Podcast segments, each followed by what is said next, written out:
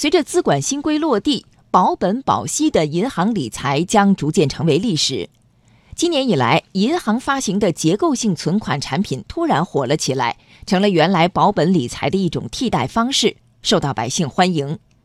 然而与此同时，部分银行却挂羊头卖狗肉，用假的结构性产品实现变相高息揽储。一些市场人士预感，强监管是不是要来了？央广经济之声记者王建帆报道。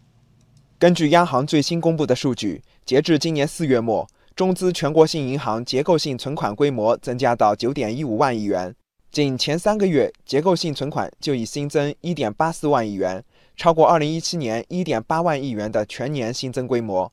记者咨询了一家国有商业银行的工作人员，他告诉记者，结构性存款现在确实很受欢迎。结构性存款买的人多吗？现在啊，多，挺多的。就是因为资管新政现在出台了嘛，理财产品就是发行量还有额度都相对来说比较少，所以这款产品还是比较受大家喜欢的这样的。今年四月二十七号出台的资管新规明确要求，金融机构开展资产管理业务时，不得承诺保本保收益。出现兑付困难时，金融机构不得以任何形式垫资兑付。中国民生银行首席研究员温彬说。资管新规要求打破刚性兑付，很多低风险投资者会把之前的理财产品转入银行表内购买保本的存款或大额存单，但是大额存单或存款利率相对较低，因此很多银行就顺势大力开发结构性存款产品。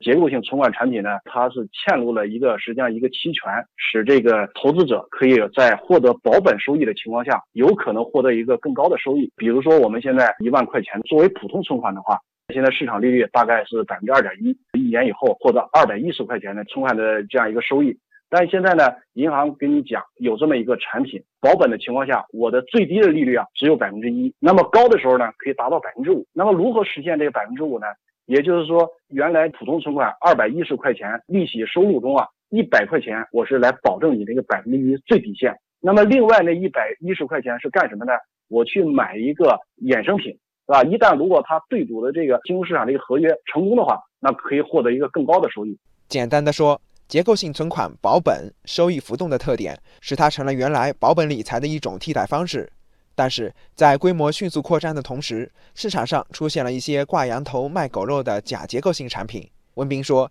一些银行借此变相实现高息揽储。假结构性理财产品呢，就是把对赌的金融市场这个合约啊设置的这个门槛很低，使它变成一个大概率的事件。一方面呢，它实际上是银行的一种高息揽储的一个行为。那么也无形中增加了恶性的一个存款的竞争，同时呢，其中它有不少的假结构性存款产品呢，它跟资管新规啊产生了一些冲突。近日，一些小银行跟风发行结构性存款，已经被地方监管部门叫停。中国社科院金融所银行研究室主任曾刚认为，从短期来看，确实应该对假结构性产品进行监管，但从长期来看，应该进一步深化利率市场化改革。通过市场化的改革的方式来解决啊目前的这样由于一方面市场资金供求紧张导致价格要上升，另一方面呢我的价格上限的约束又在这个地方而造成了这个扭曲。